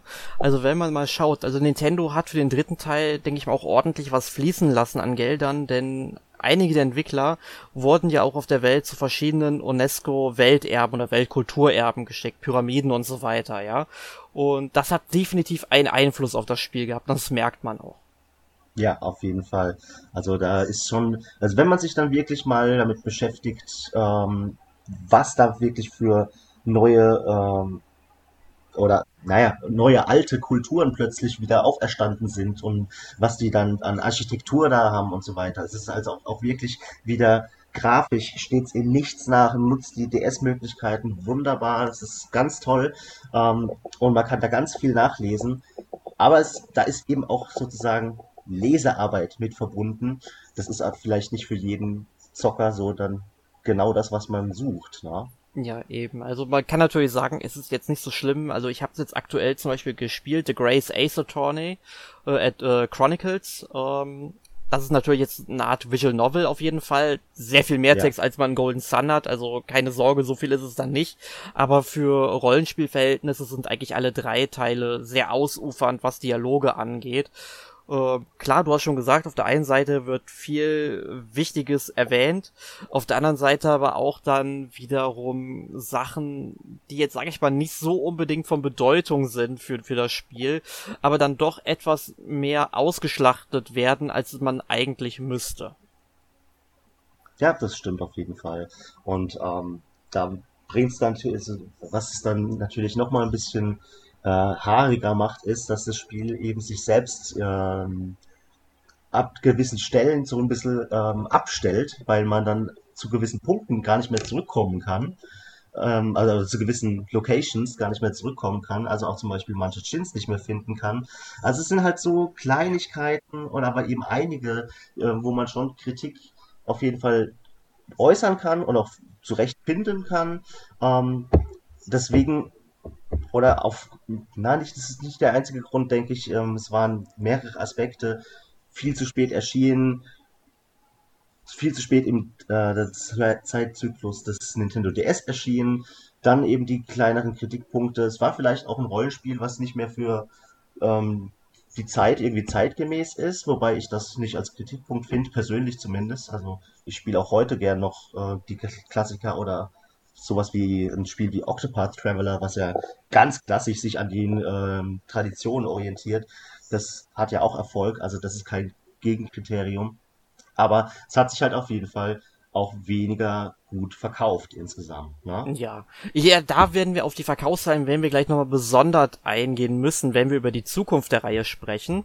Ähm, ich wollte an der Stelle noch zwei Sachen ergänzen. Zum einen, du hast ja schon gesagt, dass man verpasste Gins nicht ähm, dann was ich mal nachholen kann. Also ich kann mich noch gut daran erinnern, dass man irgendwann, ich glaube im ersten Drittel des Spiels schon, oder vielleicht auch zur Mitte des Spiels, das weiß ich nicht mehr, da äh, verblasst meine Erinnerung so langsam ich als alter Mann. Und äh, man kommt dann in eine Stadt rein und das Spiel verrät einem nicht, sobald man diese Stadt dann eben betritt, dass man dann in die Gebiete, die man zuvor eben betreten hat, erkundet hat, auf einmal nicht mehr zurück kann. Und ich finde, das ist ein ganz, ganz schlimmer Spieldesign-Schnitzer, den so nicht darf. Ich meine, klar, temporär irgendwie zu verhindern, dass man manche Gebiete betreten kann, storytechnisch, wenn das alles erklärt wird, gar kein Problem. Das macht Golden Sun 3 aber nicht. Und wenn du dann danach ein Safe-Game angelegt hast und du dann einfach nicht mehr die Möglichkeit hast, irgendwie zumindest noch ein veraltetes Save Game zu laden, weil du hast ja dann natürlich auch begrenzte Möglichkeiten an der Anzahl an Speicherständen auf dem DS, beziehungsweise auf der DS Cartridge. Äh, ja, das fand ich ein bisschen blöd und ich glaube sogar in dieser Stadt, man kann vor den Toren oder irgendwo, wo man halt von der anderen Seite noch rein müsste, dann einen Jin sehen und man kommt einfach nicht mehr zu ihm. Und das hat mich geärgert. Ja, also das ist definitiv äh, fies, wenn man nicht darauf vorbereitet ist. Und wie sollte man das, wenn man da das vielleicht das erste Mal dann reinspaziert an der gewissen Stelle in Belinsk ist äh, die Situation, die du glaube ich meinst. Mhm. Ähm, ja, und dann verändert sich das Spiel halt auch nochmal ein bisschen und man schaut sich halt auch wieder dann neue Gebiete an. Und das ist ja auch wieder alles schön und gut, aber ja, dass man da dann einfach wirklich den Zugang gesperrt bekommt zu der bisherigen Welt oder die sich dann teilweise eben auch einfach wieder verändert hat. Äh, so viel Veränderung. In 30 Jahre sind doch schon Veränderungen genug. ja, wirklich. ähm, aber wir haben vorhin einen Aspekt gar nicht erwähnt. Das wäre der zweite Punkt, den ich noch ähm, ergänzen wollte. Man konnte, wenn man den ersten Teil durchgespielt hat, man hat dann ein Passwort bekommen. Das waren je nachdem, wie viel man im ersten Teil dann eben eingesammelt und erkundet hat oder weiß ich nicht, in Dialogen irgendwie was aktiviert hat. Äh, jedenfalls, man hat dieses Passwort bekommen, das sich aus, je nach Spielfortschritt dann eben aus 16 bis 260 Zeichen bestand. Äh, da konnte man dann quasi seinen Spielfortschritt in den zweiten Teil übertragen, weil wie gesagt, die Charaktere aus dem ersten Teil tauchen dann irgendwann mal nochmal auf. Das ist da ganz wichtig, dieses Passwort. Und ähm, ja, man hatte da zwei Möglichkeiten. Entweder man hat zwei Game Boy Advance per Linkkabel verbunden. Das ist die elegante Lösung. Hatte ich natürlich nicht. Also ich hatte dann auch ein sehr langes Passwort bekommen. Ja, und äh, ich habe dann die Lösung mit Stift und Papier gemacht. Und jetzt frage ich dich mal, wie war das damals bei dir? Ja, so ging es mir auch, beziehungsweise äh, ich, ich kenne beide Varianten tatsächlich. Ähm, ich habe es ja auch mehrmals durchgespielt und dann entsprechend die Enddaten wollte ich ja von dem entsprechenden Spielstand benutzen. Und mein Bruder, der hatte dann zu einem gewissen Zeitpunkt halt auch mal ein Game Boy Advance und wir dann irgendwie auch so ein Linkkabel. Also die Variante haben wir mal ausprobiert, aber ich habe definitiv auch die Stift-Variante äh, kennengelernt und äh, zum Beispiel beim Schreiben der Komplettlösung für meine Seite, für die Golden Sunstone, ähm, musste ich das dann natürlich so sogar äh, auch extra nochmal abtippen. Also ähm, das hat sich dann natürlich trotzdem gelohnt, weil es ist äh, einfach was Schönes, wenn man dann die Charaktere, wenn man sie dann wieder trifft, so vorfindet, wie man sie eben im ersten Teil tatsächlich auch selber gespielt hat. Und es gab ja auch beim zweiten Teil dann Enddaten. Die wurden allerdings dann für den dritten Teil nicht mehr benutzt. Naja, logischerweise, weil wir einen 30-jährigen Sprung haben, war das dann ja eigentlich schade, aber ja, wie hätte man das denn erklären sollen? Also da waren sie dann unnötig. Ja, aber es gab im zweiten Teil auf jeden Fall eine New Game Plus Funktion, denn ich hatte nämlich irgendwann mal, ähm, nachdem ich den ersten Teil dann auch noch durchgespielt hatte, wollte ich den zweiten Teil nochmal beginnen und äh, habe dann das Passwort halt eingegeben. Es hat auch funktioniert. Nur dann war halt die Möglichkeit da, dass ich noch meine Enddaten von meinem Safe Game von Golden Sun 2 äh, dann auch noch übertrage. Sprich, ich hatte dann am Anfang eine Jenna auf Level 60, 70 oder so direkt, die alles weggeburnt hat. Äh, das war natürlich am Anfang ziemlich langweilig und ich habe es dann auch ehrlich gesagt nicht mehr weitergespielt irgendwann. Äh, sollte man vielleicht nicht machen, weil ich finde, sowas nimmt irgendwie immer ziemlich viel Spielspaß ähm, in einem Spiel, wo man dann den Kämpfen nicht wirklich aus dem Weg gehen kann. Und äh, weil man möchte ja irgendwie schon etwas gefordert werden. Genau, und da konnte man dann aber auch, wenn man es eben durchgespielt hatte, das äh, gesamte Spiel einfach nochmal von vorne starten.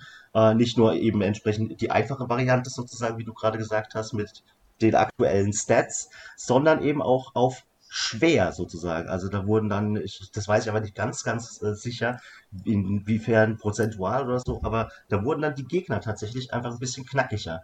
Und das habe ich auch mal gemacht. Also das war dann äh, auf jeden Fall die herausfordernde Variante im Vergleich zu, ach, nimm doch deine overleveled ähm, Charaktere mal nochmal mit auf die Reise.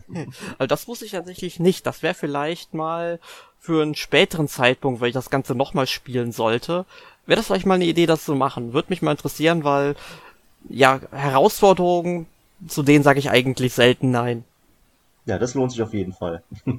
Ja, gut. Also ich denke mal, wir haben jetzt so den drei Spielen eigentlich alle wichtigen Fakten auch genannt. Ähm, kommen wir so langsam mal zu unserem Fazit. Findest du, dass die Spiele gut gealtert sind und waren sie deiner Meinung nach, äh, deiner Meinung nach damals auch State of the Art? Also ich muss es natürlich auch so sagen. Ich finde, das äh, sind ganz, ganz wundervolle Rollenspiele und das sind sie nach wie vor und es ist auch nach wie vor eine riesige Fanbase vorhanden. Ähm, natürlich vor allem so, ich sag mal, alte Schule, die dann zu dem Zeitpunkt eben, was weiß ich, Teenager waren. Ähm, neue Spieler kennen die Spiele ja dann vielleicht gar nicht und haben im Moment auch noch so ein bisschen die Probleme dann, äh, die an die ranzukommen. Da können wir gleich was dazu sagen. Aber also die haben definitiv damals ähm, mit, Ab mit äh, Absicht ähm, den Platz gehabt, so zu den besten Rollenspielen des Game Boy Advance, mindestens des Game Boy Advance eben zu gehören oder eben für die Zeit. Und das ähm, kriegst du heute im Prinzip auch, wenn du manchmal so Retro-Listen sozusagen. Ah, wie war das denn damals beim Game Boy Advance? Da hast du Golden Sun immer mit auf den Top-Listen, also definitiv äh, verdient. Und das ist mit ein Grund eigentlich, warum man diese Reihe auch nicht in Rente schicken darf. Ja, also ich schließe mich dir da vollkommen an. Also mir haben die Spiele sowohl von den Stories als auch den Charakteren gefallen, also vor allem die ersten beiden Teile. Ähm, und grafisch, also da hat man wirklich ein richtiges Feuerwerk gezündet. Also alleine, also nicht nur, wenn man jetzt durch die Gegend läuft und jetzt äh, durch Dörfer watschelt oder über die Weltkarte, die man ja auch, je nachdem, welche Richtung man läuft, die dreht sich so ganz leicht mit. Das finde ich ist immer so ein schöner Effekt. Ähm, aber vor allem, vor allem in den Kämpfen, besonders wenn du dann anfängst mit den Beschwörungen, die irgendwann so dermaßen übertriebene Ausmaße annehmen, wo dann, sag ich mal, aus dem Himmel Lichtblitze runterschleudern und die Animationen auch ein paar Sekunden länger dauern. Also das ist wirklich äh, fantastisch und kannte man so zu diesem Zeitpunkt eigentlich nur aus Spielen wie eben äh, Final Fantasy 7, 8 und 9 und äh, oder vielleicht auch noch aus Teil 10, aber 7, 8, 9 würde ich jetzt eher schon so als Referenz nehmen, wo diese Spiele erdacht worden sind. Und äh, das war unglaublich schick. Ja, und das ist ähm, heute eigentlich auch immer noch genauso schön. Es ist natürlich ähm, 32-Bit oder 16-Bit, bin ich jetzt falsch? Nee, 32-Bit. 32 Bit. Ähm, Grafik, aber für das, was es eben ist, ist es auch heute noch super schön. Und da würde zum Beispiel, wenn es dann mal ein Remake gibt, sowas wie hier 2D, HD, eben auch einfach super dazu passen. Das ist einfach der Stil und ähm, die haben da wirklich alles rausgeholt und ja, wie du sagst, nicht nur eben aus jetzt der grafischen Sicht, sondern auch was dann die Lautsprecher vom Game Boy Advance oder SP äh, anging. Da hat es nämlich auch ordentlich rausgeräumt, denn der Soundtrack ist einer meiner absoluten Lieblings-Soundtracks von Motoi Sakuraba, der zum Beispiel auch die Tales of-Reihe und so bespielt hat. Ähm, also fantastische Klänge, fantastische ähm, Battle-Themes und überhaupt, wenn ich auf der Weltkarte, ich könnte einfach nur draufstehen und der Musik zuhören. Es ist wirklich, wirklich äh, in so vielerlei Hinsicht auch nach wie vor definitiv mit das Beste, was man zumindest dann für Game Boy Advance Verhältnisse da rausholen kann. Ja, definitiv. Also Motoi Sakuraba ist ein fantastischer Komponist und der muss sich auch nicht vor Größen wie ähm, Nobuo Uematsu halt verstecken. Die haben beide für sich genommen ihre ganz eigenen Stile und Motoi Sakuraba hat der Golden Sun Reihe wirklich einen fantastischen Stempel aufgedrückt. Das kann man gar nicht anders sagen. Also gefällt mir auch heute nicht nur unbedingt von, von der Musik, sondern natürlich auch diese ganzen Soundeffekte. Gut, ich weiß jetzt nicht, ob die jetzt von Sakuraba an sich sind, aber wenn wir jetzt halt über die Akustik des Spiels reden, äh, die Effekte passen auch wunderbar ähm, zu dem Rest des Spiels. Ja, absolut. Also ähm, das war definitiv die richtige äh, Entscheidung, dass äh, Motoi Sakuraba da ähm, für angeheuert haben. Der ja übrigens auch, wenn, um hier nochmal den Kreis zu schließen, tatsächlich für die Mario Sporttitel ähm, die Musik macht. Ja, da würde ich ihn tatsächlich aber eher weniger vermuten, weil. Ja, das stimmt. Weil da, da, da, also, auch wenn er sie gemacht hat, das stimmt ja auch, ähm, aber da, finde ich, hört man so seinen Stil nicht unbedingt so ganz raus und auch hier finde ich, es sollte lieber mehr Rollenspiele vertonen.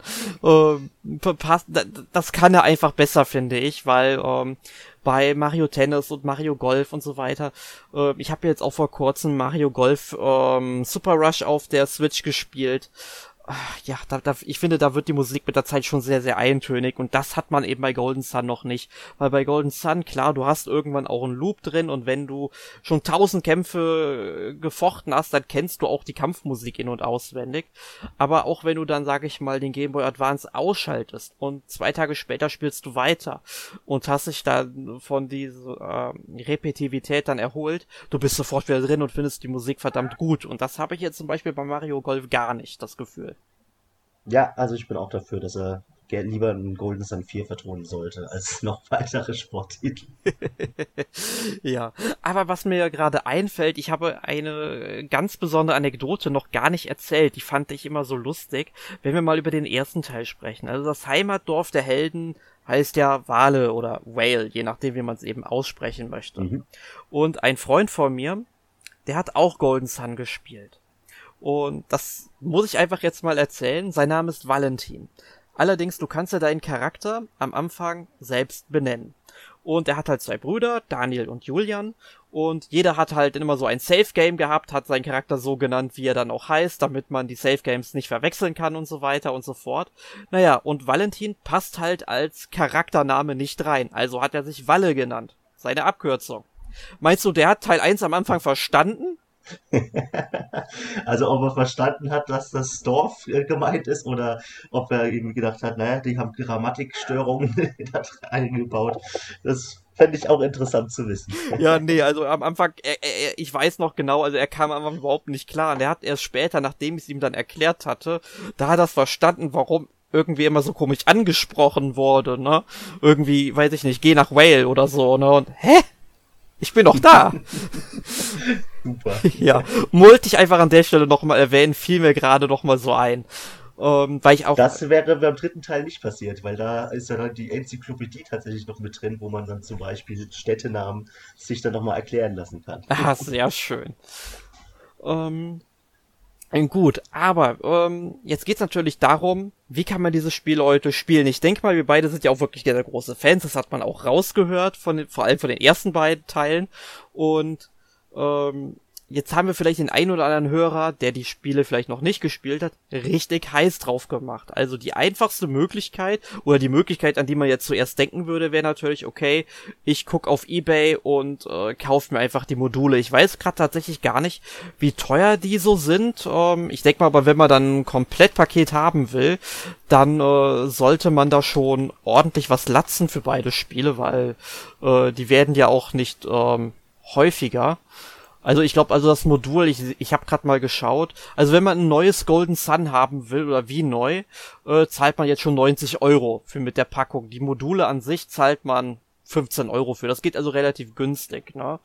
Und äh, oh interessant, ich sehe gerade ein versiegeltes Golden Sun 2 430 äh, Euro, Sofortkauf 610 Euro. Äh, es ist schon sehr absurd teilweise. Ne? Aber wie gesagt, die Module an sich, wenn man sie sieht, kriegt man für unter 30 Euro und auch der dritte Teil auf dem DS äh, kostet dann so 30 bis 60 Euro. Also äh, es hält sich in Grenzen. Es gibt natürlich aber auch noch günstigere Möglichkeiten. Und zwar sind sowohl der erste als auch der zweite Teil, der dritte Teil nicht, soweit ich weiß, im eShop der Nintendo Wii U erschienen. Jetzt ist es natürlich so, eine Wii U hat nicht unbedingt jeder. Also ich hab natürlich eine, bin da, was heißt natürlich, aber ich habe das Glück, eine zu haben, hab auch beide Spiele in der digitalen Fassung auf der Wii U vorliegen. Ähm, ich weiß nicht, wie es dir geht. Ähm, welche Version würdest du denn empfehlen zu spielen? Also ich sag ganz klar, die GBA-Fassungen, aber ich möchte jetzt gerne mal deine Sicht darauf hören und auch gerne wissen, warum du gerade zu dieser Fassung rätst. Ja, also ich, ähm, ich habe auch die Wii U entsprechenden eShop-Titel. Ähm, meine Wii U steht hier auch noch äh, neben der Switch rum, aber nicht am Strom angeschlossen. Also eigentlich hat sie ausgedient. Ähm, für mich wäre definitiv der Griff zum Game Boy Advance SP oder vielleicht sogar zum ähm, DS wo ich dann das Modul eben entsprechend wieder reinschieben würde äh, weil es einfach auf einem Handheld gehört. Man kann es ein bisschen tricksen mit dem Gamepad von der Wii U. Ähm, ja, aber es ist nicht so wirklich dasselbe. Und naja, ich könnte mir das andersrum dann, und da hoffe ich auch wirklich drauf, dann auf so einer Switch, die man in der Hand hält, einfach viel besser vorstellen. Ist halt leider noch nicht so. Ja, aber ansonsten definitiv gucken, dass man äh, die Module halbwegs günstig irgendwie in die Finger bekommt ähm, oder sich ausleiht bei irgendeinem alten Freund oder sowas. Vielleicht ist, ist ja alles möglich. Ich habe hier zum Beispiel selber auch natürlich als ähm, Golden Sun Fan zumindest in meiner Sammlung noch eingeschweißte ähm, Spiele rumstehen, aber die gebe ich natürlich nicht her, auch nicht für horrende Summen. ja, reden wir nochmal drüber, wenn es dann irgendwann vier- oder fünfstellig wird. Ne? genau, aber da muss viel passieren, ja. Ja, ja gut, ich war in einer Welt, in der Super Mario 64 für 1,3 Millionen Dollar irgendwie über die Ladentheke geht. Äh, ja, äh, da, da, so unabwegig ist das halt gar nicht mehr. Ne? Aber was das halt mit dem Retro-Markt macht, äh, da will ich gar nicht dran denken. Ja, das ist schon echt der Wahnsinn, ja. Aber das ist nochmal ein anderes Thema, genau. Ähm, auf jeden Fall versucht irgendwie an die Spiele zu kommen. Denn noch haben wir keine Möglichkeit, es ganz aktuell zu spielen. Aber vielleicht gibt es eine Möglichkeit dann doch irgendwann mal. Vielleicht gibt's da noch Hoffnung? Was meinst du? Ja, also also Hoffnung habe ich auf jeden Fall. Also äh, ich würde jetzt gerne gerade noch äh, etwas ergänzen, bevor ich auf meine Hoffnung für die Serie jetzt mal wirklich eingehe. Ähm, also ich rate einfach aus einem ganz profanen Grund zu den Game Boy Advance Fassungen zu greifen statt zur Wii U Fassung, ähm, weil die Wii U Fassung gibt es im deutschen eShop oder europäischen eShop tatsächlich nur auf Englisch. Es gibt keine anderen Sprachfassungen. Was halt daran liegt, dass die Module damals halt, wie gesagt, wir haben es anfangs erwähnt, äh, einen begrenzten Speicherplatz hatten. Und da passte dann jeweils auch nur dann eben eine Textvariante drauf. Also wenn ihr das Spiel hier in Deutschland gekauft habt, habt ihr, soweit ich weiß, auch nur den deutschen Text bekommen. Ähm, ja. Und äh, in der Wii U gibt es halt tatsächlich nur die englische Fassung zu erwerben. Das finde ich ein bisschen schade, denn auf der Wii, ich kann mich dran erinnern, als dann damals ähm, Zelda A Link to the Past erschienen ist, konnte man sowohl die deutsche als auch die englische als auch die französische oder spanische Fassung von dem Spiel ähm, auch, glaube ich, im deutschen E-Shop erwerben oder, oder europäischen E-Shop. Das wird ja einfach nochmal eingedeutscht dann, dann je nachdem die Produktseite. Äh, das finde ich sehr schade, dass Nintendo daran nicht gedacht hat, an diese Möglichkeit. Denn ich finde, die deutsche Übersetzung von Golden Sun ist wirklich, wirklich gut. Eine der besten, die es gibt auf der Konsole. Ähm, wird viel zu wenig geschätzt, wie ich finde. Und äh, zumindest von Nintendo in dem Falle. Ja, deswegen sage ich ganz klar die Game Boy Advance Fassung. Also ich habe es auch vor ein paar Monaten, nicht vor ein paar Monaten, vor einem Monat ungefähr. Ich hatte eigentlich den Plan gehabt, beide Spiele auch nochmal durchzuspielen im, äh, im Juli, um mich auf den Podcast ein bisschen vorzubereiten. Hab dann den ersten Teil auch mal angefangen, allerdings in einer emulierten Fassung, weil ich habe ja auch einen GPD XD Plus liegen, hier rumliegen, also quasi so ein aufklappbarer DS beziehungsweise mit, mit so einem Bildschirm, der halt für so Retro-Spiele gedacht ist. Ähm, Problem ist halt, Emulator abgestürzt, Speicherplatz kaputt nach drei Stunden und oder es hat überhaupt nicht gespeichert, irgendwie sowas war da und ich konnte auf jeden Fall nach drei Stunden hätte ich nochmal alles nochmal machen müssen und der Anfang von Golden Sun ist natürlich sehr zäh. Ähm, hätte ich doch lieber wirklich mal meine GBA-Module rausgekramt und sie auf meinem GBA SP oder dem DS zu spielen.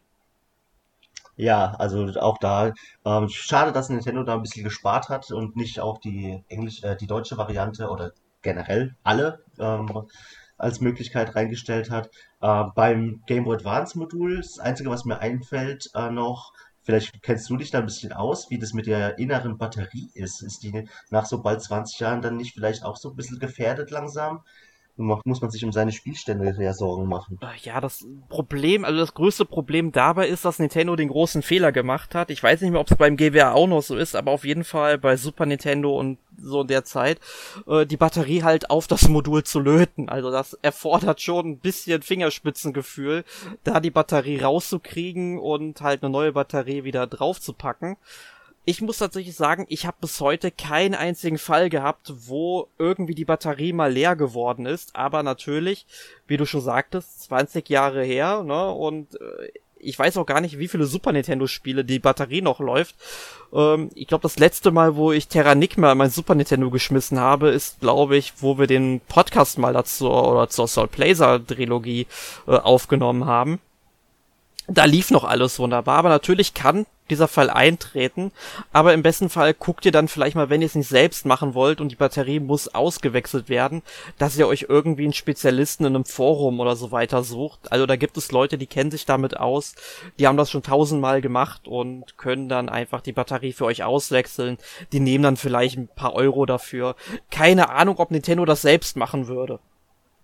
Ja, ich könnte es mir vorstellen, dass man da einen Kundenservice äh, anfordern kann, aber ich habe selber auch keine Erfahrung damit. Andersrum nur eine Erfahrung. Mein Pokémon Silber hat vor, ich weiß nicht, acht Jahren oder so definitiv mal dann meine 240 Pokémon oder so nicht mehr angezeigt. Ach, sehr, sehr schade. Also, das, das war, eine, ja, war halt eine blöde Zeit, aber anders ging es halt damals nicht wirklich. Ähm, heutzutage zum Glück kann man ja direkt dann alles mit auf der Konsole speichern und im besten Fall genau. die Safe Games auch noch.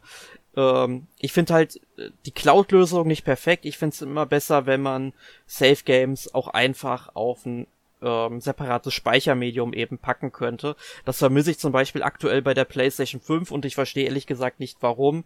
Also ich kann zum Beispiel Save Games von PS4 Spielen von der PS5 auch einfach auf einen USB-Stick packen. Von PS5 Spielen selbst bräuchte ich ein PlayStation Plus Abo, um es in der Cloud speichern zu können und ich finde, das ist einfach nicht kundenfreundlich, weil Ich brauche so ein Abo einfach nicht. Ja, weil ich so gut wie nie online spielen möchte. Ähm, und dann möchte ich doch lieber alles offline machen und das kapiere ich einfach nicht, warum das technisch nicht gehen sollte. Ja, das liegt, glaube ich, wirklich nur an dem Abo-Wahn, der inzwischen so eingekehrt ist. Ja. Ich finde es auch schade. Also stimme ich dir auf jeden Fall zu. Ja. Und ich meine, bei ähm, Teil 3 hat man ja zum Glück das Problem mit der Batterie nicht mehr. Da wird's halt schön auf so einem Flash-Speicher auf der Cartridge gespeichert. Da sollte es eigentlich keine Probleme geben. Weiß natürlich nicht, ob die 100% sicher sind, dass das auch so gespeichert bleibt. Denke mal, da wird es auch irgendwie technischen Verschleiß geben. Aber genaues kann ich da nicht sagen. Ähm, mir ist zumindest noch kein Fall bekannt davon, dass irgendwie ein Safe Game vor einer DS-Cartridge nicht mehr funktioniert. Mhm, wüsste ich jetzt auch nicht. Ja. Aber äh, Hoffnung auf die Serie, um mal wieder dahin zu kommen, über die Zukunft genau. der Serie zu sprechen. Was ich interessant finde, es gibt ein Interview mit dem Produzenten Hiroyuki Takahashi aus dem Jahr 2012. Und der hat gesagt, wenn das Interesse bzw. die Nachfrage da sein sollte, dann sollte ein vierter Teil machbar sein.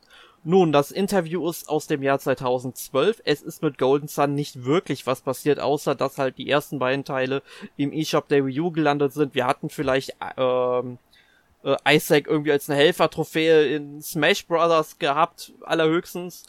Und äh, ich habe da, also ich habe definitiv Lust auf einen vierten Teil und ich möchte einen vierten Teil von dieser Reihe haben. Besonders weil Camelot Software Planning bitte kein weiteres Mario Tennis oder Mario Golf machen soll. Das haben die jetzt in den letzten zehn Jahren genug gemacht. Aber wir müssen an der Stelle wirklich mal auf die Verkaufszahlen schauen, denn der erste Teil, der hat sich weltweit mit 1,7 Millionen, der zweite Teil mit 1,1 Millionen dann doch noch sehr gut verkauft, würde ich sagen, für so ein Rollenspiel, was damals ja noch mehr Nischengenre war, als es heute ist. Ähm, nur dann schauen wir uns mal den Teil 3 an. Da habe ich tatsächlich nur Verkaufszahlen für Japan rausbekommen. Und die waren wohl bis Ende 2012, also innerhalb von zwei Jahren, nur bei 80.000 Einheiten und das ist für ein Rollenspiel im Land der aufgehenden Sonne dann doch sehr, sehr wenig.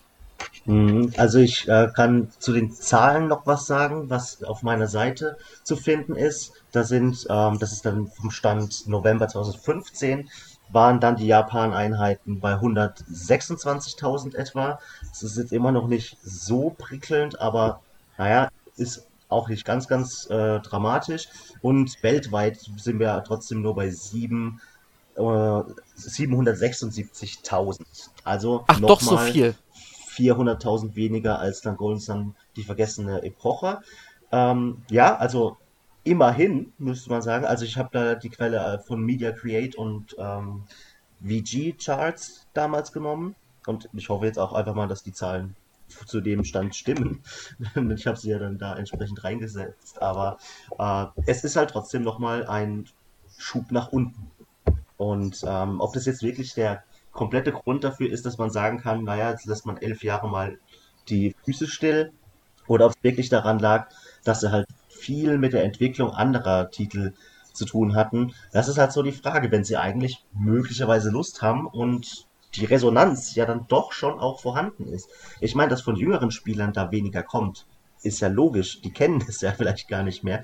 Und da wäre dann ja vielleicht so ähm, die Idee von ja, einem neuen Port oder eine, einem Remake, wie es jetzt eben zum Beispiel mit Advance Wars äh, 1 und 2 von Game Boy Advance, das war ja dieselbe Zeit, als die rauskamen, ähm, kommt ja jetzt für die Switch das Reboot Camp, worauf ich mich auch schon sehr freue, werde ich definitiv ähm, spielen. Also ich würde mich auch mit einem Remake oder zumindest irgendeiner Art von aktueller Möglichkeit, es zu spielen, erstmal be äh, begnügen. Und ja, Teil 4 trotzdem, der steht für mich ohne Frage noch in der Zukunft irgendwo fest, weil ich will auch, dass die Geschichte fertig erzählt wird. Ja, so sieht's aus. Also ich möchte halt auch wirklich, dass das Ganze irgendwann mal abgeschlossen wird. Aber ich sag's mal so, wir leben in einer Zeit, in der Shenmue 3 Realität geworden ist. Also so unabwegig finde ich das bei Golden Sun dann wirklich nicht, dass wir da irgendwann wirklich mal einen vierten Teil bekommen. Ähm, allerdings muss Nintendo da wirklich mal was ankündigen. Aber ich meine, ja, jetzt ist Camelot Software Planning ja mit dem äh, nächsten Titel ja auch fertig geworden. Klar, da kommen sicherlich den nächsten ein bis zwei Jahren noch ein paar DLCs, vielleicht mit neuen Charakteren, neuen Golfplätzen und so weiter. Ich meine, selbst bei New Pokémon Snap werden jetzt noch mal irgendwie ein paar zusätzliche Routen und 20 neue Pokémon hinzugefügt. Total überraschend wie aus dem Nichts. Also ähnliches wird mit Sicherheit auch bei Mario Golf passieren. Ähm, aber trotzdem Camelot Software Planning, da schlummert so unglaubliches Talent und ich finde, die sollten wirklich mal wieder ein Rollenspiel machen und im besten Falle Golden Sun 4. Ja, also und zum Glück, wie du auch sagst, hat die Switch ja jetzt ihre Golf- und Tennis-Ableger bekommen. Das heißt, das ist abgehakt. Sie haben Switch-Erfahrung in der Entwicklung. Es wäre doch der perfekte Zeitpunkt. Ich habe definitiv die Hoffnung nicht verloren und werde sie auch niemals aufgeben. Dafür bin ich zu sehr leidenschaftlich, was Golden Sun angeht. Ja, das ist doch ein schönes Schlusswort für dieses heutige Thema. Es hat mir auf jeden Fall sehr viel Spaß gemacht, mit dir diesen Podcast über Golden Sun aufzunehmen. Ich hoffe, wir werden irgendwann noch einmal die Gelegenheit haben, über Golden Sun oder vielleicht ganz andere Spiele zusammen mal einen Podcast aufzunehmen, darüber zu sprechen. Ähm, aber es hat mir auf jeden Fall sehr viel Spaß gemacht, dieses Thema heute mal mit dir durchzugehen. Ja, ich fand es auch sehr schön und äh, habe ich sehr genossen, das Gespräch mit dir. Ja, das ist toll. Aber das Gespräch ist natürlich nicht vorbei. Du bist zum ersten Mal heute beim Podcast dabei, aber du ähm, wurdest auf jeden Fall schon ein bisschen vorbereitet durch den Podcastplan, den ich für uns erstellt habe. Wir haben am Ende unseres Podcasts immer eine kleine Kategorie, die nennt sich letzte Woche gespielt. Und da möchte ich dann gerne nochmal das Wort an dich übergeben. Was stand denn bei dir diese Woche so zum Zocken an? Ich hatte diese Woche tatsächlich nicht ganz so viel Zeit und ähm, ich habe tatsächlich mal Luigi's Mansion 3 für die Switch wieder rausgepackt, ähm, um nur festzustellen, dass ich ja bei irgendeinem Bossgegner gerade feststeckte, als ich das im Januar das letzte Mal gespielt habe. Ja, und habe es dann leider nach 10 Minuten auch wieder aufgegeben. Ansonsten habe ich nur ähm, tatsächlich äh, Handyspiele, sowas wie zum Beispiel Mario Kart Tour spiele ich tatsächlich täglich ähm, gespielt. Macht mir immer noch Freude interessant, weil ich muss tatsächlich sagen, ich bin von diesen ganzen Smartphone-Spielen oder Mobile-Spielen komplett weg mittlerweile. Gut, also einmal ähm, war ich wirklich noch froh, dass ich, äh, als ich eine Nacht im Krankenhaus verbringen musste, unerwartet, ja. dass ich noch Bejeweled oder so Bejeweled-Klon halt auf meinem ähm, Smartphone hatte, womit ich mir die Zeit vertreiben konnte, weil man, man steckt ja dann nicht drin, wenn man plötzlich ins Krankenhaus muss, wenn man da morgens aufsteht, rechnet man nicht damit und dann muss man da eine Nacht da bleiben und ja, plötzlich, man ist unterwegs, man hat keine Switch dabei, kein 3DS dabei, nichts. Äh, da war ich dann doch ganz froh drüber. Ähm, aber ansonsten bin ich da wirklich weg. Ist denn Mario Kart Tour wirklich gut? Da scheiden sich die Geister. Also ich genieße es tatsächlich, mir gefällt's. Ich spiele auch äh, natürlich genauso gerne Mario Kart 8, auch gerne mal online mit Freunden oder so. Äh, und das ist ein riesiger Unterschied, definitiv. Ist nicht zu vergleichen.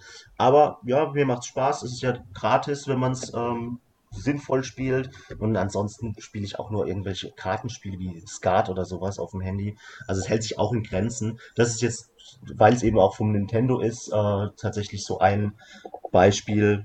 Da haben sie mich irgendwie dann doch als Spieler genug begeistern können. Es gibt genug Spieler, die aber sagen, das ist äh, Murks und die wollen und schwören nur auf die Originaltitel. Das kann ich auch nachvollziehen. Ja, so geht's mir ungefähr, aber ich, ich muss halt sagen, Mario Kart Tour habe ich bisher noch keine Chance gegeben.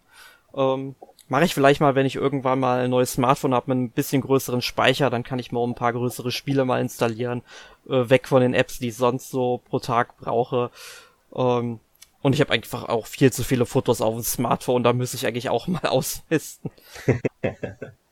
Ja, ja, das ist immer gut, wenn man äh, gut haushaltet auf seinem Gerät. Ja, das ist, äh, das merkt man dann meistens immer, wenn es zu spät ist. Das stimmt, ja. ja.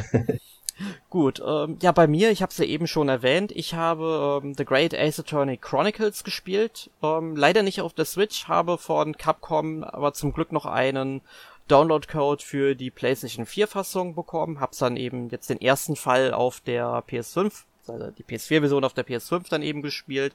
Muss sagen, gefällt mir auch äh, wieder richtig gut. Die Charaktere sind total durchgedreht, der Humor ist klasse. Allerdings ziehen sich Dialoge dann teilweise dann doch sehr in die Länge, vor allem weil äh, es gilt ja in Ace Attorney nicht die ähm, Unschuldsvermutung, sondern einfach die Schuldsvermutung, also man ist schuldig, bis man die Unschuld bewiesen hat. Ähm, ja, würde in der Realität so nicht funktionieren, aber ist natürlich für Great Ace Attorney äh, wieder genau richtig, ähm, diese ganze Prämisse darzustellen.